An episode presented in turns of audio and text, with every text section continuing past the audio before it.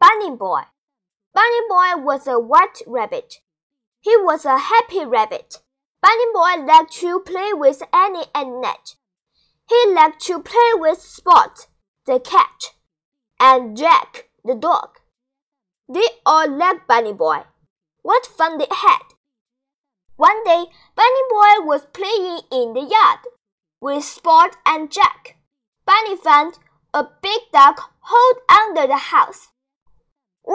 Big hole, he said. I will hide in it. Spot and Jack cannot find me. So Bunny jumped into the hole. Down, down, down. He fell.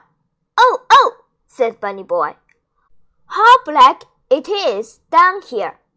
I am all black too. Where is Bunny Boy? said Ned. Where is Bunny Boy? said Annie. Oh dear, where can he be? They looked and looked for him. They looked in the house and in the yard. They looked up and down the street. Mother and father looked. Spot and Jack looked. But no one could find Bunny Boy. Then Mother said, We must go to dinner now.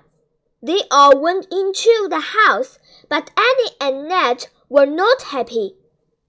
They didn't want any dinner. They wanted their rabbit. All at once Jack said, Boo! Wow! Then he ran to the door. Spot ran to the door too. Something was there. What was it? Father ran and opened the door. There sat a rabbit. Oh, look, said Annie. It is a rabbit, but it is not Bunny Boy, said Ned. It is not a white rabbit.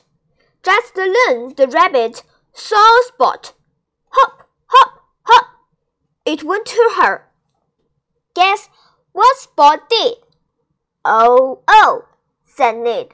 Look at Spot. She is washing the rabbit. She is washing the black away. It is a white rabbit. It is a bunny boy. Then they all laughed. Oh, bunny boy, said Annie. How did you get so black? Ned said. I can guess. Annie said. I can guess too.